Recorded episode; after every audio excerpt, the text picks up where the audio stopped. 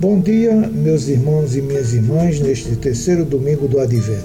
Santo Afonso nos ensina que a imitação de São João Batista procuremos sempre, ao falar de nós mesmos sobre as coisas que nos dizem respeito, abaixar-nos e nunca nos exaltarmos acima dos outros.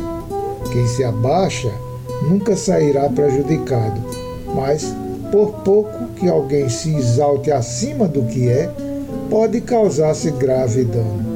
Além disso, é sabido de todos que os louvores em boca própria não trazem honra, senão desprezo.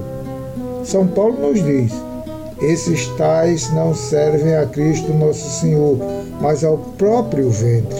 E com palavras adocicadas, a linguagem lisonjeira, enganam os corações simples. A vossa obediência se tornou notória em toda parte, razão porque eu me alegro a vosso respeito.